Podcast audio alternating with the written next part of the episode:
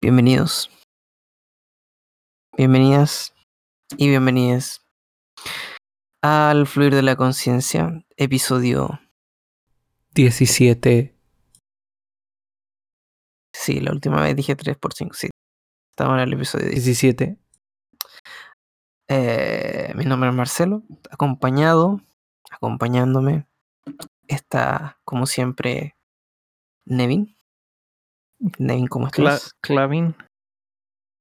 Estoy bien. Eh, antes de empezar me hice un pancito con jamón. Y tengo un tecito Nice. a mi lado también, así que... Estamos Eh, perfecto yo- me parece. Estoy tomando una cerveza y junto con eso les voy a contar que somos el único podcast que cree que las 3 de la mañana es una hora prudente para grabar un episodio. Siempre lo hacemos a esta hora. ¿no? Por eso. somos consistentemente extraños. Ay, ay, ay. horror. hablando es de... es la mejor hora si no hay ruido afuera de autos.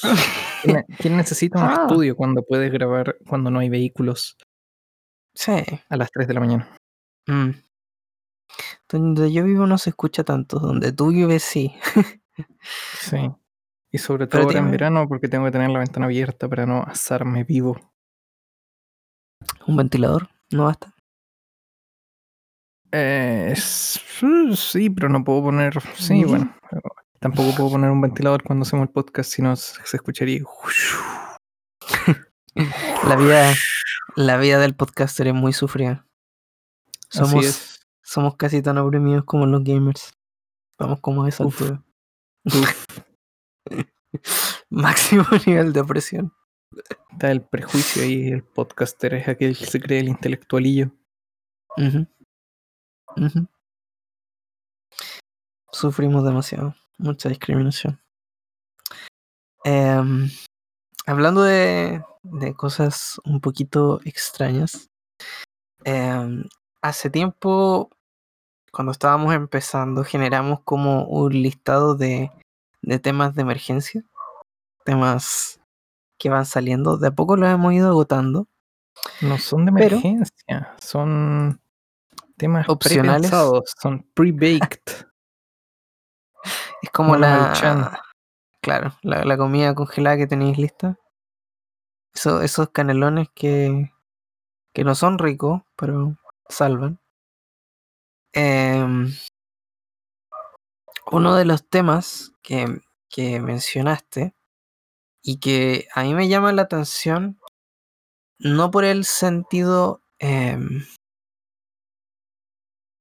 en que no entiendo de qué se trata, sino que no entiendo cuál es el aliciente de, de la práctica, género, eh, tipo de medio, eh, en que consiste el ASMR. Ya se me olvidaron las siglas de qué quiere decir ASMR, así que si me puedes ayudar con eso. No tengo idea qué quieren decir. Déjame buscarlo en Google y te respondo. Nice. Somos un panel preparado, era un tema preparado de expertos. Em, creo que en mi primer acercamiento con el ASMR vi un video en YouTube y no lo entendí. Era como una mujer hablándote en la oreja. Y lo encontré muy Eh. extraño, lo encontré creepy y pensé que tenía como una beta media. Primero pensé que era algo sexual, porque todos los videos con los que estaba familiarizado eran mujeres hablándote en el oído. Entonces, ah, esta wea es un fetiche o algo así. Me cambió un poquito la perspectiva. Em, estaba en la casa de un amigo, estábamos em, em, relajados, tomando, etcétera, etcétera. Y puse su YouTube y una de sus búsquedas recientes eran ASMR, distintos ASMR salían en la lista. Y dije, ja. Entonces, si lo tiene en el televisor de su comedor, probablemente no sea una cosa rara sexual. Entonces, probablemente soy yo el que no entiende de qué se trata.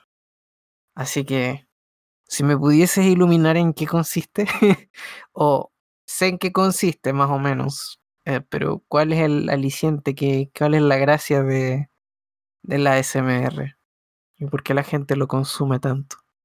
Eh, a ver, eh, ASMR quiere decir Autonomous, Autonomous Sensory Meridian Response.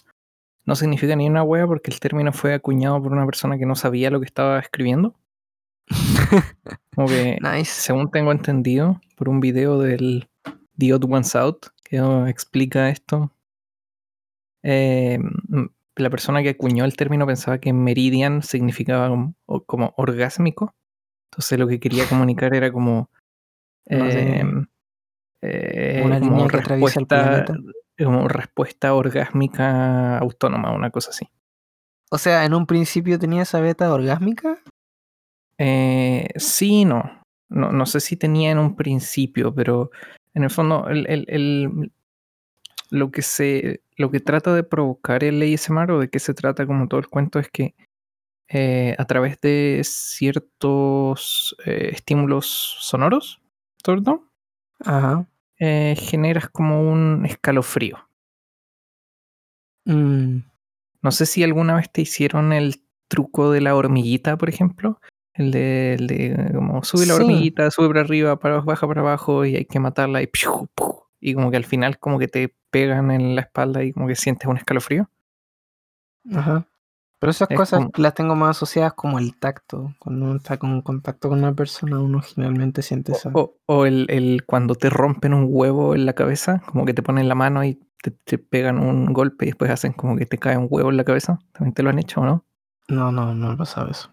Ya, bueno, pero mm, yo conozco ese también, como que te ponen la mano sobre la cabeza y después con la otra mano como que te pegan un golpe y fluyen las dos manos como alrededor de tu cabeza y es como un huevo supuestamente y también da como escalofríos.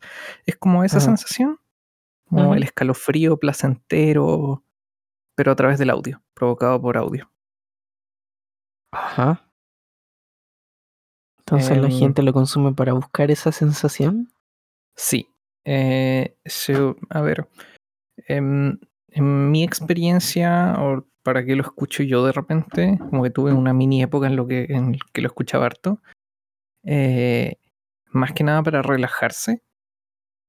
Em, Mm, Relajarse, dormir, como ayuda para dormir, em, como de ese estilo, como cosas de ese estilo.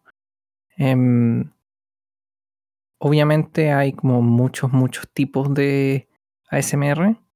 por supuesto. Y hay eh, cosas como bien bizarras. Está como el, el- el- A mí me gusta más como el ASMR, el, el- clásico, digamos, como lo que se llama como los- el trigger sample. Em, el trigger es en el fondo es el- lo que, lo que te produce el cosquilleo. Cada persona puede tener como su, su trigger preferido. Entonces, eh, yo a mí me gusta escuchar de repente trigger samples eh, de videos de, sé yo, 5 minutos o sex- videos largos. Hay un weón que creo que hace videos como de 4 horas y tiene como secciones, creo que lo hace como de 20 minutos, una wea así, y, y 20 minutos se concentra en hacer un trigger con un objeto, por ejemplo. Y ver si después otros encontráis 20 el trigger. minutos, claro, como cuál es el que te gusta más. Em, Creo que una vez vi un video de, de una galla que tenía como un peine. Le pasaba como las cerdas con Sí. la mano. Hay uno, hay uno que me gusta extraño. mucho. Hay uno que me gusta mucho, mucho, mucho, que es un tipo como eh, haciendo, esculpiendo un jabón. un jabón. Sí, me gusta bastante, que hace como un- un- una tina de un jabón y después lo hace flotar, es muy chistoso. Em, Ujú. y, tiene, y sus manos no, no, no- no son de cuerpo, como que el one se borra el cuerpo con CGI, entonces como que tiene manos flotantes. Mm, Em, eso es bien chistoso. Obviamente también está como toda la otra sección del ASMR Performance, que es más como eh, una, una performance. eh, Ajá. y ahí está como metido todo el tema sexual. O sea, ahí está metido más el, el- lo sexual. Como el, el- por ejemplo, el, clásico, clásico ASMR Performance es el de la barbería. La Virtual Barbershop o Virtual Haircut, como sea que se llame. Donde como que te- estás en una barbería y te cortan el pelo. Nice. Em, eh, también, a ver, escuché uno una vez que es chistoso porque lo estaba escuchando con la Javi y en la tele, así que no servía de nada. era más que nada para comentarlo, que era reparación de lentes.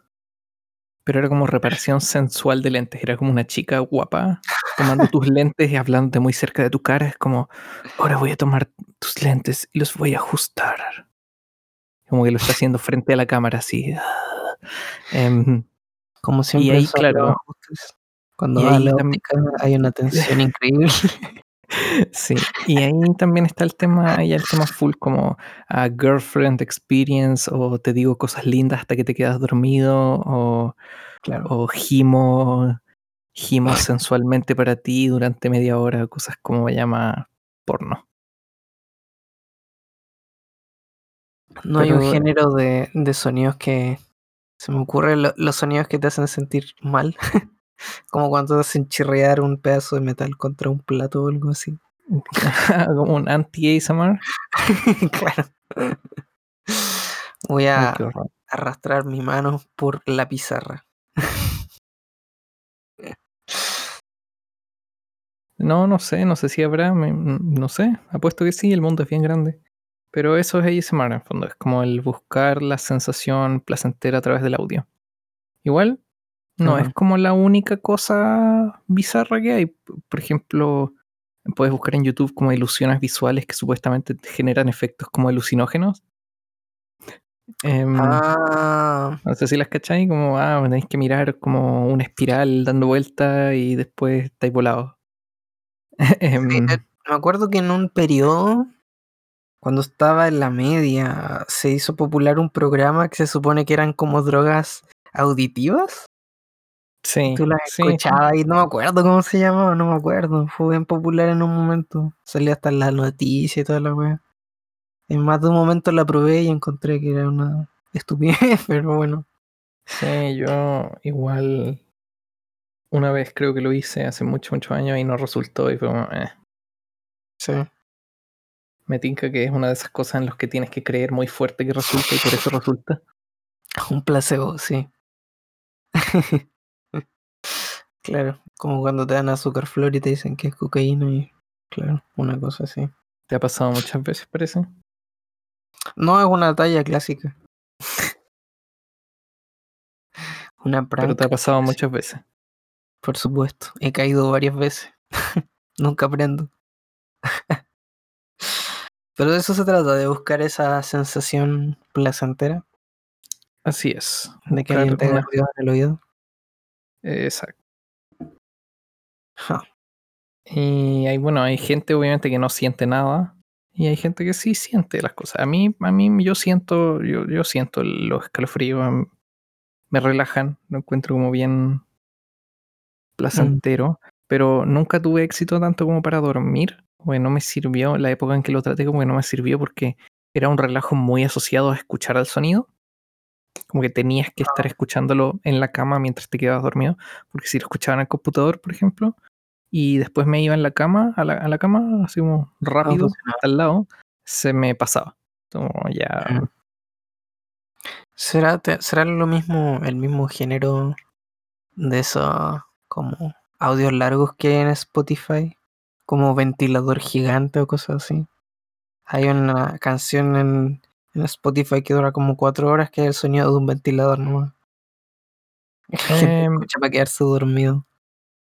Eh, me- o sea, sí, no, o sea, yo creo que el ASMR es algo que, gen- que busca generar algo como mucho más, act- como algo más activo, como una reacción más activa.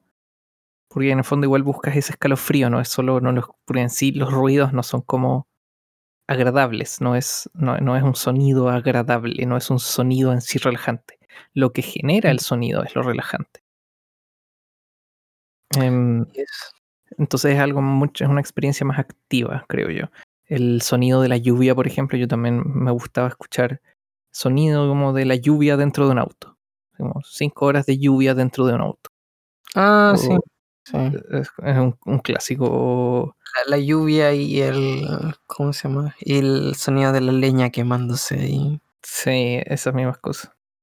Claro. Em, El eh, sonido de tus papás peleando en la otra pieza. claro. Qué relajante. claro. Eh, ¿Sabes qué? Hace poco vi un video de Osu en donde eh, era una, una replay de un bueno jugando y decía como Por si juego acaso, el- mientras para los ¿Mm? oyentes, lo subes como un juego de medio japonés musical. no es australiano de hecho Pero las canciones son todas. no son todas japonesas la mayoría la mayoría son japonesas es un juego de ritmo Eh, gratis que salió el 2007 el desarrollador principal es un australiano creo. Em, pero en fin el video era como una replay de un weón jugando que decía como juego Osu mientras mis padres discuten y era una canción muy tierna y con los gritos de fondo ¡Ah, ah, ah, maldita te odio Chuch. pero Em, al final no era cierto, era falso. Y el tipo como que lo tuvo que aclarar, tipo o tipa lo tuvo que aclarar, así decir, no, lo siento, Oh. o sea, no, no, no, no, esto es como fue hecho por, por chiste, no, yo estoy bien, así, no se preocupen. hay un género amplio de eso. De reírse de. Creo que vi un video de un de un cabro chico que decía floseando mientras en el fondo se escuchan mis papás pelear. It's sad. Kinda sad. Pero bueno, eso es ASMR entonces, no es una cosa rara sexual. O sea, sí, Puede ser. si, qui- si quieres puedes serlo, pero no es exclusivo.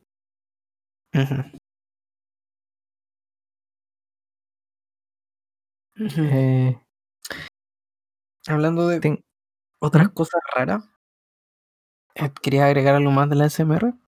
no, no, no, no, para nada. Estaba empezando a ver los siguientes temas de emergencia. Ah. eh, como quieras, como quieras. No, no, no, no, continúa, por favor. Ah, eh, o sea, en la misma, en el mismo como tópico en general de cosas que son raras para Marcelo porque es un boomer. Em, últimamente se ha hecho muy popular y no sé si está familiarizado con, con eso. em, los VTubers. ¿Sabes Ah, algo de eso? Sí, ¿Sabes algo de sé, eso?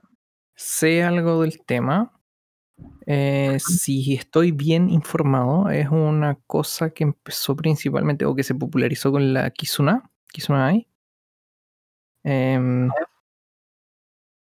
que, a ver, que es eh, una personalidad virtual. O sea, es como una persona virtual que hace cosas, generalmente juega juegos. Y Yes. según yo, como que se hizo popular, porque yo, a ver, igual veía, veía a esa VTuber en particular, a la, a la Kizuna, cuando se estaba haciendo popular. em, o sea, cuando se estaba haciendo popular en- acá en el oeste, porque me tinca que en Japón ya debe haber sido bastante más popular. Pero em, como que según yo, parte del, del appeal que tenía, como el, el interés que existía, es como que uno realmente pensaba que era como una persona que simplemente era demasiado tímida para, hacer en cam- para aparecer en cámara, entonces estaba ocupando un programa para no aparecer en cámara. Como que ese era el, el, el appeal inicial. Y después se, claro, y después apareció que en el fondo que es una voice actress y hay como una empresa detrás de todo esto que está- hace, que fabrica el video y hace la postproducción y, y como que la, la persona que, que juega no es necesariamente la persona que habla y no es la persona que hace el postproceso, y- sino que es solo la voz y como que todo es un acto y ahí como que se me fue el interés y me... Eh, sí, algo así, la concepción que yo tenía. Yo no, no, no consumo ese medio, pero he visto algunos videos donde explican más o menos el, el fenómeno. Eh, no recuerdo el nombre de la, de la personaje que había iniciado toda esta, esta moda. Pero, Pero era una rosadita, era gris con rosadito. Sí, me sí, parece que el- sí. es la Kizuna. Parece. Kizuna ahí. Eh, y explicaban que con el tiempo, em, como las tecnologías de reconocimiento facial han, han aumentado, porque antes necesitaba ahí un rig y toda la wea, me imagino que esa primera eh, personaje necesitaba un, un equipo más o menos cototo. Ahora simplemente basta con una webcam y el- la tecnología de reconocimiento ya ha avanzado lo suficiente como para que sea sencillo. Cualquier persona en realidad lo puede hacer si se dedica el suficiente tiempo. Y, y como tú también dices, han surgido empresas que, que generan estos personajes bajo su alero y parece que generan buena plata. Em, uno de los nombres que aparece harto en Reddit ahora em, y en YouTube también es la marca HoloLive. Ya, Creo. sí, sí, sí. Ellos hacen. Muchas personalidades, muchas, muchas, basadas como en animales y mezcladas con con estas lolitas de anime. Para mí es un poco creepy, pero supongo que hay gente que le gusta consumir eso. Y como que cada una de las personajes tiene como su personalidad distinta. Hay algunas que cantan, otras que son tratan de figurar como más ignorantes de las cosas que van haciendo. Em, es bastante curioso, bastante curioso cómo, cómo, cómo ha ido evolucionando este mundo del streaming, eh, cómo han aparecido nuevas eh, eh, betas y géneros y tal vez cómo avance esto en el futuro. Tal vez después cada uno de los streamers tenga, sea necesario tener tu personalidad virtual para, para streamear. No lo sé. Estoy viendo acá la página de HoloLive y la primera impresión que me da es que funcionan casi como con un modelo de franquicia, Mm, porque dice como VTuber Audition, así como puedes audicionar para. Dice que no está abierto, pero que puedes audicionar para distribuir contenido como Sí. juegos y, y canciones y, y- creadoras, dice acá, o creadores, lo que sea.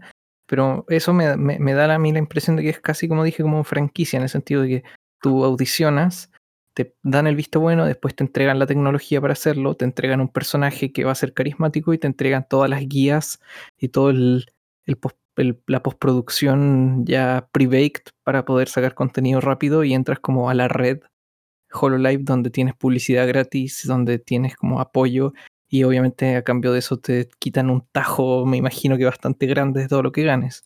Pero me tinca que funciona así. Me da la impresión que parece que funciona así. Sí. Por lo que recuerdo era, era un sistema así. Pero una vez que está ahí adentro, tiene una familia bastante grande de otros personajes con los que puedes interactuar, entonces em, me imagino que debe ser una vía bastante fácil. Em, en Reddit aparecen a cada rato, eh, tal personaje tiene ahora un millón de subscribers, 500 mil subscribers, y son personajes nuevos que cada vez van apareciendo y generando su audiencia. Es algo bastante loco. Algo bastante loco. Em, dentro de esa, no, no la misma, en el mismo alero. No sé si conoces a esta streamer y también tiene un canal de YouTube bastante grande que es la Miko. No sé si la has visto. Eh, no, no, no lo he visto. Em, por lo que entiendo, por lo que cacho, es como ella es media independiente. Tiene un rig que es un poquito más complicado.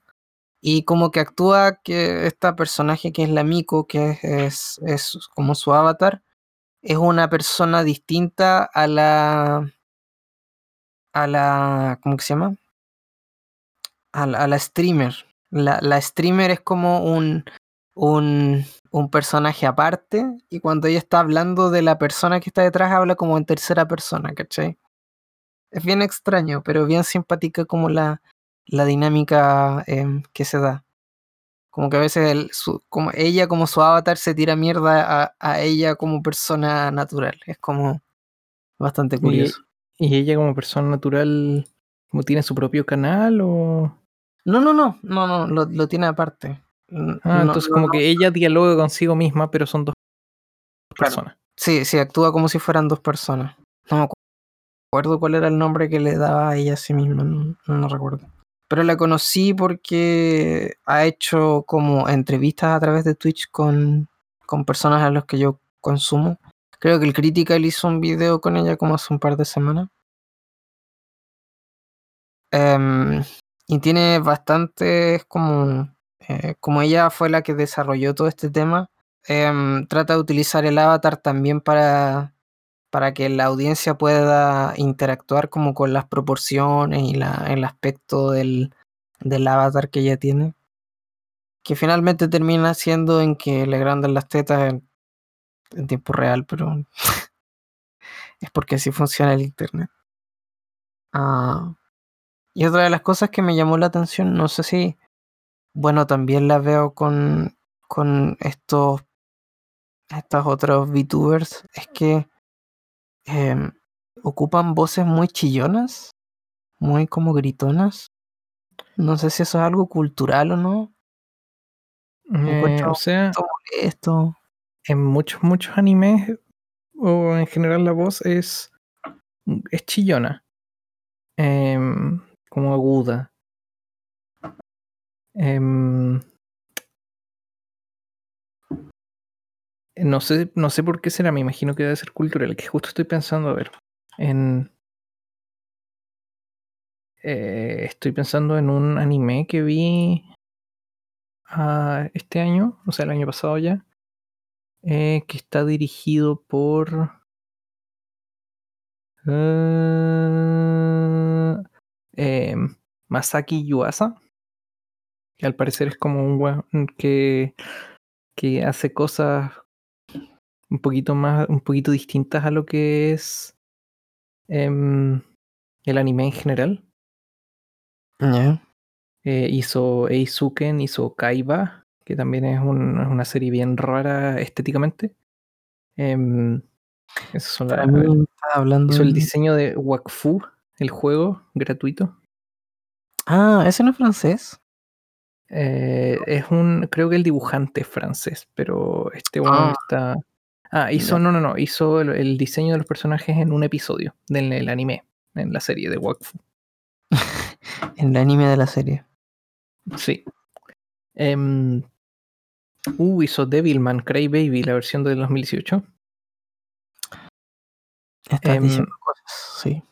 eh, animes en el fondo. Em, y este esta es como súper refrescante porque las voces de, las, de los personajes, que son en el fondo son tres niñas de colegio, son súper graves. Em, como que la, la de la niña más chica parece como una señora de 50 años y es un poco chistoso en comparación, en si lo comparas a otros animes.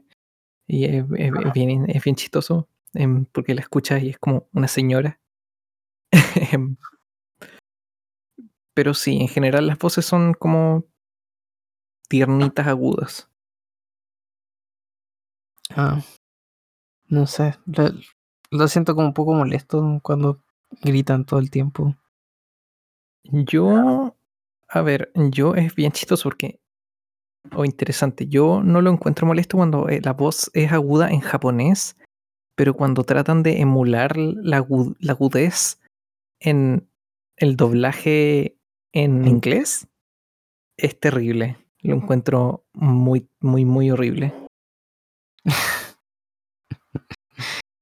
Mm, encuentro que de repente el, el doblaje de inglés em, en inglés eh, no como que no respeta mucho el como que tratan de simplemente traducir la cosa pero manteniendo el estilo japonés que puede ser algo como interesante sí puede ser respetable pero les sale muy mal. Entonces deberían quizá intentar hacerlo como con su propia identidad el doblaje mm, no lo sé. No lo sé. No hay como toda una guerra, no hay como toda una guerra entre el dub y el sub con Sí, el un poco. Hay, hay pocos animes donde el, el doblaje, el dub es como más popular. Se me ocurren dos. Uno, bueno, o quizá no, no mejor, pero sino como a la par. Eh, el primero que se me ocurre es eh, Cowboy Bebop, donde el doblaje en inglés es realmente muy espectacular. Mm, Y el otro es Ghost Stories. no. Pero Ghost Stories es como un caso muy, muy especial porque cambió de género también cuando lo doblaron. Como que la versión original de Japón era casi un drama, un drama de historias de terror. Y cuando lo doblaron se convirtió en una comedia satírica. Nice. Em, ahí te, te puedo mostrar cosas después, pero búsquenlo, busquen como doblaje Ghost Stories en inglés. Porque la historia de ese anime es que estaba como, fue creado como por como hueones muy legendarios en la industria, como que estaba la voz de Freezer, estaba un director súper bacán de por medio, era como el de un, era de una serie de libros donde el escritor era también súper ultra bacán, así, un sequísimo. Entonces era, se consideraba que el, el anime iba a ser un éxito instantáneo, ¿sí? una wea asegurada. Lo lanzaron y resulta que era fome, era más fome que la mierda, le fue como el culo. Nice. Entonces lo dejaron archivado y un tiempo después eh, una empresa, no sé qué wea, lo, lo, lo querían importar a Estados Unidos. Y eh, generalmente cuando venden los como los animes o para, para la importación, como que el, el creador pone ciertas limitaciones, como tienes que, la traducción tiene que ser como eh, no cambiar el significado de lo que estamos diciendo, tienes que mantener el nombre de los personajes, tienes que mantener el concepto de la historia, tienes que mantener los valores que se intentan transmitir, como, como eso. ¿ya? Y en este caso no fue así, como que los jóvenes estaban tan desesperados para tratar de conseguir algo de plata de vuelta del proyecto que ya había muerto en el fondo hace años, que dijeron como la única condición que tienen es mantener el nombre de los personajes. El resto pueden hacer todo lo que quieran. Pueden reeditarlo, recortarlo, cambiar sonidos, cambiar historias, todo lo que quieran. Y ahí lo recibió un comediante en, en Gringolandia. Y el weón escribió un guion nuevo. Y se volvió una comedia y es una serie muy amada y querida en el mundo anglo. Nice. Em, ah, por ejemplo, una es- escena súper, súper icónica que es eh, la historia de una niña que trata de revivir un- su conejo que murió. Y en, en el Japón es eh, el momento en que el conejo se vuelve como fantasmagórico y malo porque debería estar muerto y lo revivieron y como que eso va contra el orden natural y que la escoba. Como que en Japón es un, es un momento súper emotivo, tiene que ser como emotivo, es lo que buscan lograr, dice, y la, y la niña está como, no, por favor, conejito, em, yo así como quiero que vuelvas a estar muerto, después repite como un canto, así como Shibashi, Shibashi, Shubashi, Shibashi, Shibashi, Shuba- como un canto místico, y el conejito como, oh, ahora estoy muerto de nuevo, muchas gracias. Nice. Y, y en la versión en inglés como que arman como que había una relación media extraña entre el conejo y la niña. Como que el, el conejo le dice, oh, tócame. Oh, tócame más. Y la Wow. niña en el momento súper emocional cuando el conejo se tiene que morir es como, oh, conejito, no es que yo no quiera estar contigo, pero nuestra relación nunca podría funcionar. No es porque seas un conejo, pero es porque eres negro. Ah, what? Porque el conejito le habían puesto como una voz grave de, de negro, así. And Not because you're a rabbit, but because you're black. Damn. Em, y le cambian así como... Y, también se burlan del, anime, o sea, hacen comentarios como de, oh, ¿por qué mi boca se mueve tan extraño cuando hablo? O cuando, los cuando los, japon- los japoneses hablan muy rápido, como que obviamente en inglés no tienen que mantener el chiste, pero la boca se mueve rápido, entonces eh, el personaje empieza a hablar muy rápido sin ningún sentido, es como, oh, por Dios, estoy hablando muy rápido, no sé qué decir, pero tengo que decir porque los labios de la animación siguen moviendo. nice. Bien meta. Exacto. Es bien entretenido. Está en mi lista de cosas que ver. Ah, no la viste todavía. No lo he visto, he visto muchas escenas. Muchas compilaciones. De esas cadenas que YouTube ves que miras un video y te empieza a ofrecer. Exacto. Toma, aquí tienes más droga. Sí. Es curioso cómo funciona el algoritmo de YouTube. ¿eh? Ay, sí. O de repente te recomienda videos de hace 7 años, weón. Oh, sí, los Ah, comentarios son todos como, los veo aquí en 20 años más cuando nos vuelvan a recomendar esta web. Sí. Sí.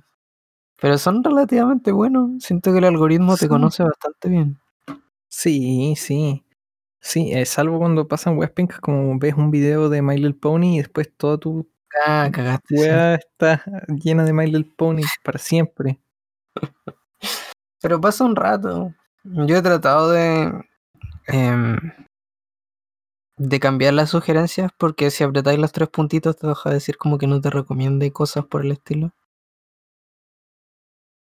Un poquito igual cómo funciona Twitter. Em, pero creo que no te hace mucho caso el algoritmo.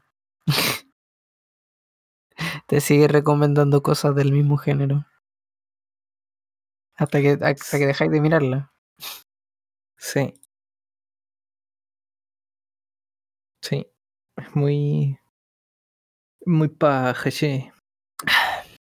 Pero bueno, un poco de miedo, sí. Que el algoritmo de Google te conozca también. Pero yo creo que todas las plataformas en las que estamos ya nos conocen muy bien. Así es. Ya estamos controlados. No necesitan, no necesitan con una vacuna, ya nos conocen. Acabo de ver una noticia muy triste. ¿Qué pasó? ¿Sabes quién está en el hospital con COVID? Ah, no sé. Te voy a dar pistas. Aparece en B-Movie. Jerry Seinfeld. A ver, te voy a dar otra pista. Tiene su versión chilena. Tiene su versión chilena. Sí. ¿La película? No, no, no, no, la persona. Son pistas separadas. Aparece en B-Movie y también tiene su versión chilena.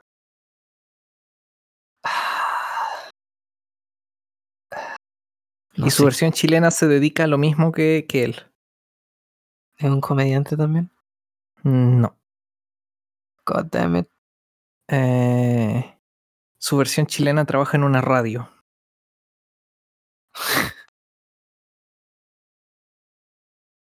No me dice mucho. Su versión chilena trabaja en la radio Bio Bio. Ah, el Mochati. Ese mismo, Larry King. Está en el No hospital con coronavirus. Que la re- Oh, mierda, man. Se va a morir, weón. Este 2020 ha sido una mierda. 2020 parte 2. Eh, Larry King tiene como 20.000 años, pues, weón. Sí, Súper viejo. tiene 87. Se ve más viejo, sí. Sí, en realidad. Está como. ¿No te da esa impresión que como que en las entrevistas está como encorvado hacia adelante? Oye, ¿t- ¿sabías que eh, un rapero se falleció? El MF Doom. El que hablé la, el episodio pasado. Sí. Oye, pero acabo de ver una noticia de. Porque te quería trolear un poco. Que aparentemente no se murió. como Ahora, se murió hace dos meses. Sí, se había muerto hace dos meses, pero la familia no quiso decirlo. Sí, dice que la esposa del rapero británico MF Doom anuncia que el artista falleció hace dos meses. Sí, aparentemente el 31 de octubre. Sí, Halloween. Damn. Sí. Sí, es que él tampoco tenía como mucha presencia en las redes sociales. Era un personaje como medio. medio místico, medio. extraño. Pero sí, sí había escuchado eso, que se había. se había muerto antes. Re- respetable, supongo. Respetable. está bien. Sí, por una familia es mejor vivir el luto tranquilo que, que tener que tra- lidiar con periodistas y fans. Mm, No es mala, no es mala medida. Sí. Ah, y se llama MF Doom por Doctor Doom, porque Doctor Doom ocupa una máscara también. Eh, Metal Face Doom, sí. Doomsday. Creo. Victor von Doom. ¿Es Kanye West? No, no es Kanye West. Se dice Kanye. Sacó un 1% en la votación, ¿sabías? Y lo pusieron en noticiero, lo pusieron en noticiero así sin una foto. ¿Pero él se nominó solo?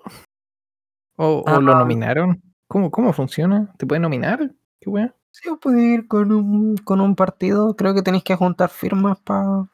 Igual que No, en no, no, Chile. pero te- ¿tú te tienes que nominar o te pueden nominar? O sea, ¿él se nominó voluntariamente o lo nominaron? Así lo pusieron ahí. No, fue voluntario. ¿What? ¿Entonces quería ir de presidente? ¿De verdad? Sí, estuvo mucho tiempo. Creo que para las elecciones pasadas también quería participar. Es un personaje. No, no quiero llevarte a una segue ni nada, pero. em, yo soy igual bastante fanático de, de la música de Kanye. Y ahí me toca personalmente el tema de separar el arte del artista. Porque cada vez ha, hecho acciones que son más difíciles de justificar. Me quedo con la música y no con su opinión política. Em, una de las gemas del año antepasado fue que dijo que la esclavitud había sido una opción. Em, ¿What? o sea, ¿tú podías elegir si eras esclavo? sí, lo- los esclavos eran esclavos porque querían ser esclavos. Sí. Mm. Mm, Sí, ha tenido opiniones bastante malas. sí, sí. ¿No, ¿No te pasa? ¿No tienes algún artista con el que estás de acuerdo? O sea, fanático de su arte, pero no de sus opiniones, Mm, No se me ocurre ninguno ahora. ¿no? Morrissey también. Un artista legendario de los 80 que apoyaba movimientos de ultraderecha en Inglaterra. Sí. Pero toca. Tiene buena música. tiene buena música. Pucha, no sé, no cacho, no, no conozco demasiados artistas. Ni Tampoco el mundo del cine. Un Pero- fotógrafo. Pero, pero, em, estoy empezando a, cada vez escuchar más música. Me parece. Me parece. Una de las ideas que había tirado. Tal vez sería bueno ahora que estamos en un nuevo año. eh, pensando en empezar de nuevo con, con cosas más eh, distintas. Em, te había tirado la idea de, de salir un poco del área de confort y empezar a consumir medios con los que tú estás familiarizado y yo no. Medios con los que yo estoy familiarizado y tú no. Ajá. Cosa de yo recomendarte un par de álbumes y tú me recomiendas, no sé, un anime o lo que sea. Sí, un anime. Pero tiene que ser corto, no me hagáis ver One Piece o algo así. No, no, no, algo corto. Yo quiero 50 un capítulos. Ya, weón, No, no, 11. 11 capítulos. ya eso es más tolerable. Y tú me tienes que dar un álbum que sea corto. 10 minutos. No, qué injusto, po, weón. ¿Cuánto, ¿Cuánto demora un episodio de anime, weón? 22 minutos, creo. 22. Digamos 20 minutos. Si son 11 episodios, voy a tener 3 horas. 3 horas 40 minutos.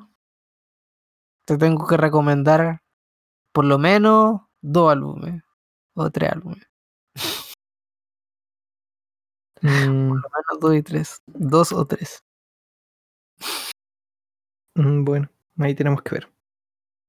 Ahí No hay que negociar. Sí, sí. En algún Tal vez en el próximo, no sé. Tendría que marinarlo, pensarlo. Em, para que los escuchas también puedan consumir ambos. Y puedan hacer el experimento en ese, en ese momento. Probablemente. eh, no sé si tienes la idea de mostrarme algún anime medio oscuro. O No, no, para nada, te voy a mostrar.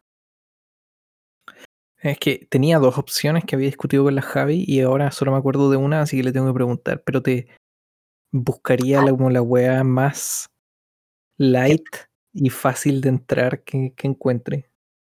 Nice. Perfecto. Em, no, sino hay cosas como muy, muy, muy, muy hardcore. O muy hardcore en el sentido. Puta, es que hay dos. eh, Podría tener como dos como acercamientos. Como podría buscar un anime que sea como relativamente suave en todos los temas relacionados a anime. O podría buscar algo como alguna obra maestra eh, que se aleja de lo que es anime y es como conocido por desafiar un poco los parámetros de- del anime. Como por ejemplo Bebop o Ghost in the Shell. Son legendarios. Em, Pero no... de, re- trata ¿Mm? de convencerme de el anime como medio. Yo tengo una opinión Ya, bastante ya, en Yo lo mismo voy a hacer con los álbumes. Voy a tratar de convencerte de en álbum como medio. Ya, ya, en ese sentido creo que lo mejor sería buscarte algo como legendario, como esto es como lo, la epítome de lo que puede llegar a ser el, la- el, el medio, así, lo, lo más bacán, lo más... em, eh, Como Evangelion y sus sutiles. exacto.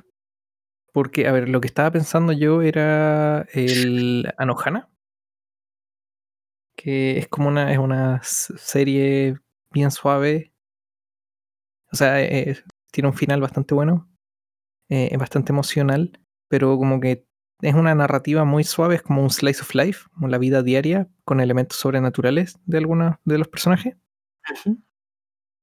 Y como que introduce como cosas como que están muy presentes en el anime, como que tiene un poquito de fanservice, tiene un poquito como de sexualidad, tiene como todas estas cosas que son de repente súper, súper típicas en el anime, como que las, las presenta de una forma bien suave. Pero no, no pensaría que es como la serie, como, ah, sí, esto puede llegar a ser como esto es lo, la, la epítome, la calidad, de la, la creme de la creme de, de lo que puede ser anime. No, eso probablemente voy a tener que buscar más. Ok. Ok. Si no te podría, quizá quizás es mejor que te muestre una película, Mm, ¿no? ¿Crees que es representativo? Eh, o sea, las películas, película. piensa que, piensa que las películas son exactamente, tienen exactamente el mismo problema que las series y las películas en, en las cosas western. O sea, las películas son más condensadas, em, pero si al mismo tiempo, si están bien hechas, em, son muy, son muy buenas. Pero una serie te permite quizá desarrollar un, es más fácil desarrollar un personaje, es más fácil tener un cast de personajes más interesantes, los puedes, puedes desarrollar una historia más profunda. eh, es más fácil desarrollar esa historia, pero en una película si está bien hecha, tienes como el mismo efecto en menos tiempo. Claro. Claro. Claro, hay veces que em, una serie puede contar muchísimo mayor detalle que una película. Como la serie de Flash de Warner Brothers. Damn. Em, no sé, el, el Arrowverse. ¿No, te- ¿No viste Arrow? Muy buena, Creo que he visto como un episodio. muy buena. ¿Verdad? No, no, no la he Creo que vi el- visto. Creo que vi el primer episodio donde estaba en una isla. Ah, sí, donde como que lo tiran a morir y se vuelve Arrow. Aprende. Aprende a hacer un flechero. No tiene nada mejor que hacer. O puedes ver. Super Chica. Super Chica también. Hizo animación espectacular. Sí. O Smallville. Smallville. O mejor, mejor, te reto a ver una serie animada de Marvel. No, no. Mi, mi cuerpo no puede tomar tanto Nerfo. tanto castigo. Sí, Marvel no tiene muy buenas series animadas. Saben hacer películas, pero no series animadas. Y con DC es, es lo opuesto, como que tienen muy buenas películas animadas y series animadas, pero sus huevas con, per- sus huevas con personitas son como el- la pichula. ¿Han tenido algunas bangers Como Wonder Woman 84. de las películas de Nolan? Como que Liga. Ah, no, po. Ah, ya tú, ya tú dices, no el nuevo universo cinematográfico. Te refieres a. Sí. Bueno, Joker era decente. No es fantástica, pero. es Ay, creo que la. Javiera. Creo que la Javiera no le gusta a Christopher Nolan. Ay, tu bolola es muy. No, weón. Dice que son películas filosóficas para gente blanca. O sea, yo encuentro que si miráis una película de Nolan esperando sacar una filosofía de fondo, es que eres muy weón. Creo que son más películas como de un concepto, de una idea nueva que queremos plasmar de ciencia ficción. Y generalmente la ejecución es buena. Generalmente la ejecución es buena, los guiones son buenos, eh, la cinematografía es buena. No es nada que te vaya a cambiar la vida, pero no creo que nadie entre a una película de Nolan esperando que te cambie la perspectiva en la vida. Quiere decir que no todas tus experiencias de la vida las, las buscas para hacer que cambien tu vida. De un, Claro. un trastorno profundo, una perspectiva nueva. No te haces Sí. tus panes pensando en cómo vas a visualizar el siguiente pan que te hagas. Sí, sí, no, no, no todo en la vida lo lamento, soy, soy un hombre básico. No, no cambio mi experiencia en, en, en el planeta Tierra cada vez que consumo un medio. Cada vez que consumo aire, tengo que redefinir. ¿Qué es lo que significa no boca nada de aire? Sí, sí. ¿Cuándo, ¿cuándo creéis que llegue la, la superhero fatigue? La... Cuando la gente se empiece a aburrir, porque siento que está saliendo mucho. Ahora en Disney como que anuncian una serie cada rato. Sí, Oye, eso yo creo que lo, ah, lo- eso lo están haciendo yo creo que 100% para estirar el chicle. ¿eh? Es como cambiar el medio de película a serie. Em, pero Pero yo creo que ya, ya está pasando. O sea, por ejemplo, hasta Endgame, yo creo que yo creo que el, el- el average, el, el fanático promedio, como que decía, como, no, para ver Endgame tengo que ver todas las películas antes. O la mayoría. Como con algunas excepciones. Y ahora Ajá. es como, ah, voy a ver lo que me tinca. Mm, puede ser, puede ser. Siento que igual todas esas películas tenían ver, relativo ¿por éxito. A ver, ¿por qué? A ver, déjame sacar el- la wea de Marvel fase 4.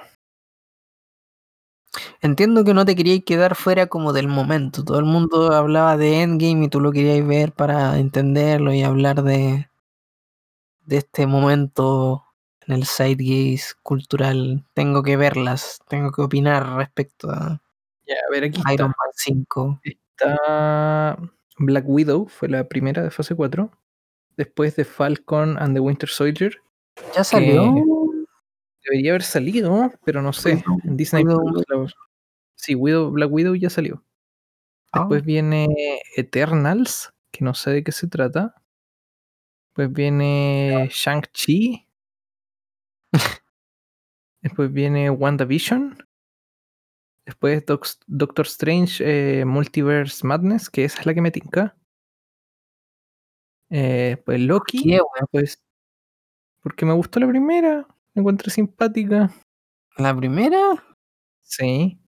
Doctor Strange, me gusta el Benedict Pepino. Ya la encontré. O sea, yo creo que lo único bueno que tenía esa película eran los efectos visuales. Y la ¿qué vi puramente porque, porque dijeron que era muy distinta y la ya la voy a ver. Y no. No. Y la, la Eh, comedia, la comedia me destruye, me destruye, weón. Cada vez que veo una película de Disney que trata de ser comedia me hace mierda. Weón. Después Me viene What If, Marvel Studios What If, que también me tica como interesante. Y Thor, Love and Thunder y Hakai. Hakai. Creo Lo, que las lo que me películas pasa, ser buenas, como las Lo que me- dirige el Waititi. Lo que me pasa con algunas de estas cuestiones es que como que me tincan conceptualmente, pero como que no me da la impresión de que van a funcionar como serie. Por ejemplo, What If me tinca. La encuentro acá, como que tiene una animación interesante y el concepto es que qué pasaría, por ejemplo, en un qué pasa en un universo paralelo en donde no está Capitán América, sino Capitana Gran Bretaña, una wea así. Capi- Capitanazo. Claro. Entonces, pero como que me tinca el concepto, vi el tráiler, pero no sé si vería una serie o una película, como que vería un corto, así como un especial de 40 minutos. Lo mismo con WandaVision, como que una serie de WandaVision es como, ah, como que vería un especial de 40 minutos o un especial de una hora, como que lo encuentro interesante, pero no, o por un- una película, pero no una serie, no una película no de tres horas, sino una Pero película no de sentí, no sentí una fatiga. puta, ¿Vería una nueva película de Marvel? Solo me interesa Vería- Doctor Strange y. Thor, Ok. Ok. pero salen el mismo año, eso no sé si es buena idea. Supuestamente Mm. salen este año, Mm. como con seis meses de diferencia. Eh, DC creo que este año va a sacar em, la Suicide Squad 2 con el James Gunn. Muy Es buen igual me calibre. tiene, me tiene- me tiene intrigado porque hay como un millón de personajes. Y la va a dirigir el Gunn, entonces suena como algo que debiese ser terrible, pero no, no lo sé. me causa curiosidad. Suena como algo que va a salir o muy bien o muy mal. Y esta cosa de Batman con el nuevo Batman, ¿cómo se llama? Ah, con el Robert Pattinson. Eso. Sí. O sea, mm, también puede ser por ahí. Es que el, el Robert Pattinson es buen actor y por el momento no ha elegido malos proyectos. Ah, este es el Shovelface, este es el vampiro, ¿no? ¿What? Ah, sí, Sí. sí. Sí, El vampiro. sí. Pero tiene buenas películas, Pattinson. Eh, The. Lighthouse, ¿no? The Lighthouse. Good Time también. Good Time. It's it's it's it's good. It's good. It's good. No sé, se ve como. Veo, estoy viendo como un screenshot y se ve como un Johnny Depp en manos de tijera. Joven tijera, pero versión a cuenta. Joven manos pajeras. Sí. God damn. God damn. Yo creo que si no llega este año, va a llegar em, a la brevedad el Hero Fatigue. En algún momento llegará. Y no puedo esperar a que llegue. Quiero que llegue pronto.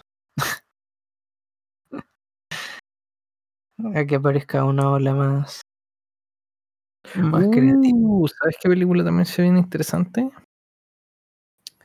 ¿Cuál? La de Spider-Man, donde va a estar Tobey Maguire y el, el otro Spider-Man, el, el, Ah, el, el flaco. El. Andrew Garfield. Eh, eso, iba a decir a, a Garfield Andrew o algo así. Eh, Garfield ah, Lasaña. Eso se, se interesante. La vería más por Tobey Maguire que por otra razón. Mm, Sí, sí, sí. Es que nosotros crecimos con ese Spider-Man. Él es el Definitive Spider-Man. Claro, claro. Eh, no sé, tal vez si lo dirige otra persona. Eh, vi la segunda de Spider-Man, la que tenía al Jake Gyllenhaal. Ya, sí, el The Kid from Transformers, sí. Eh, la encontré media fome. la encontré media fome. No tenía, no ofrecía mucho. Pero tal vez si la dirige otra persona. No, no dice quién la va a dirigir. Eh, no, no está en fase 4, así que de- debe ser fase 5. Spider-Man 3. Oh, ¿has visto The Amazing Spider-Man? Sí, la, la con el Andrew Garfield, ¿no? Sí. ¿Viste Sí, la la 2? vi. Eh, sí, también. ¿Te pareció que fue el evento cinematográfico más importante de la historia? Eh, mentira. Eh, yo la fui a ver al cine, lo creas o no. Fuimos con, con mi hermano y no había más nada, que, nada más que ver. Y un amigo me la recomendó, dijo, oye, es súper buena. Ok. Weón, weón. Realmente como que empecé a cuestionar la sanidad mental de mi amigo. ¿Cómo me pudo recomendar esta cuestión? es, Muy es mala. increíble, es increíble lo, la, la, la falta de competencia que tiene esa película. En todo ámbito, en todo ámbito. El facing, la edición, la música, todo, todo es terrible. Es, es increíble. Sí. Es. Ah, el Electro también va a estar en esa Spider-Man 3. El, el, ¿cómo se llama? Fox. ¿Cómo se llama? Jamie Foxx. Jamie Fox. Sí. Iba a decir Michael, Michael Fox. Ese otro. God damn. God. Es- Em, Spider-Man. sí. Eh, yo la, también la encontré extremadamente mala. ¿La viste en un cine? No, no la vi en el cine. En general, lo que sí tengo que decir, en general, a ver, creo que soy bastante difícil de complacer con películas, como que siempre encuentro weas malas. No sé si es porque las veo con la Javiera. ¿Ya? Em, pero tengo una. Tengo mucha tolerancia a ver películas malas. O sea, nunca voy a. Siempre, siempre voy a disfrutar partes de una película. Nunca voy a apagar una película así como, no, no puedo ver esto, no puedo. Lo- no. De- depende de la expectativa igual. Sí, sí, pero nunca lo voy a hacer. Como que en general no apago una, no, no apago películas. Y este tampoco fue el caso, ¿no? No, no apagué Spider-Man. Pero sí, yo creo que fue de las pocas películas en donde como que no, no, no, no hubo ningún disfrute. No. O sea, estuvo entrando en territorio casi de, de Room. Ese nivel de competencia. Sí. Como, t- como entrando, entrando ahí, solo que claro, de Room hecha por una persona y esta weá es como ejecutivos con miles de millones de dólares. Cuando se está cayendo la chica, la, la Emma Stone se está cayendo en la torre y la telaraña se transforma en una mano. Yo, yo encontré que esa escena era muy asquerosa, muy mala. Y hay un crítico, creo, no puedo que esté un poco confundido, pero que decía que esa escena era como muy buena, como muy clever, así, oh, qué bacán. Y yo como, no, no, es muy mala. Pero weón, se la telaraña en una mano. Es simbólico. La intentó alcanzar con su telaraña. Sí, sí. Sí. Menos mal que. Que. que Marvel, o sea, que Disney consiguió los derechos. que pudieron un poco cambiar esa cosa. Yo creo que hubiera sido. hubieran seguido un poco películas terribles. Como Venom. ¿No van a poner al Venom en la película con los tres Spider-Mans? Ay, no sé, pero es suena como muy... No sé, ¿te gustó Venom o no? No la he visto, he visto muchos videos de crítica, pero. ¿Tú la viste? Eh, vi... creo que la segunda mitad. Como haciendo zapping. Mm, Y la, la segunda mitad. No en mi casa. No en mi casa porque en mi casa no tengo un cable. No tengo un cable. no se ve Venom Eh. en mi casa. Y no la encontré tan mala. Ah, Sí, como que la encontré como, como normal. ¿ve? ¿eh? Bueno, eh, eh, tampoco encontré tan mala como eh, tampoco encontré tan mala Emoji Movie. Así que Para que vean cuál es la vara de, de Name. O sea, es mala, es mala. Sé que es mala, entiendo que es mala, pero si tiene, si pones tu cerebro Enough. como un niño de 7 años, puedo entender que sería chistoso. Como la de emojis. Eso, Estamos- lo de Emoji. hablando- ah, estaba hablando de Emoji Movie. Sí, está hablando de Emoji Movie. Como si, si- estaba si- hablando de Venom todavía. si- si me pongo como desde la perspectiva de un niño chico de 5 años, 7 años, Pero entonces no la disfrutaste, pues, weón. O te pusiste en esa mentalidad. no, creo que, creo que me reí más de la película que con la película. Ja. Eso igual es bueno. O sea, si entráis pensando en eso, Es que puedes disfrutarlo.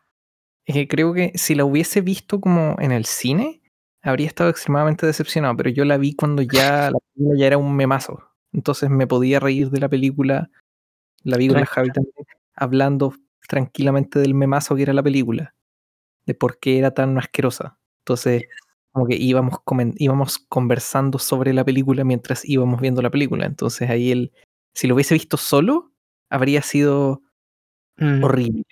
Sí, horrible. No, no, me, no, no me imagino, si, no, me, no, me, no me puedo imaginar siendo capaz de ver la película solo. Hay películas que son se potencian cuando son extremadamente malas.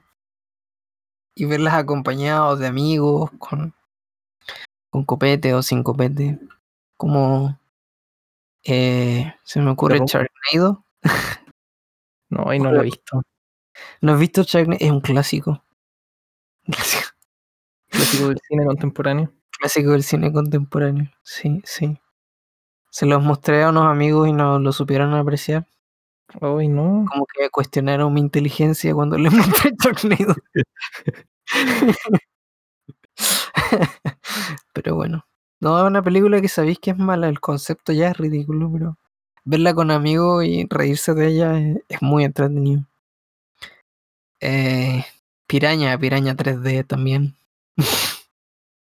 Bueno, hay una escena donde una piraña se mete dentro de una vagina y después le muerde el, el miembro a la pareja de la, la, dueña de la, de la vagina en pleno acto sexual. Es una película muy profunda de la experiencia, de la experiencia humana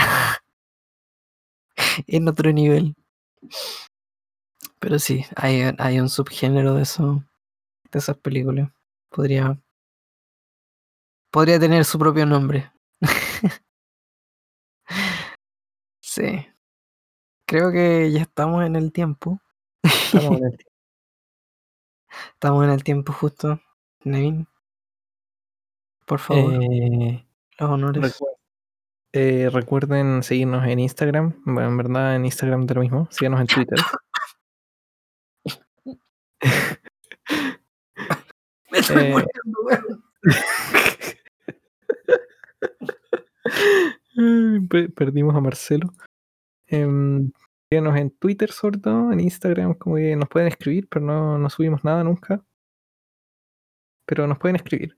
En Instagram subimos cuando enviamos cuando subimos los capítulos, también nos pueden escribir. Em, eso. Ten, Perdón, me trapiqué, ya, ya, ya nos estoy despidiendo. Adiós. Chau, chau.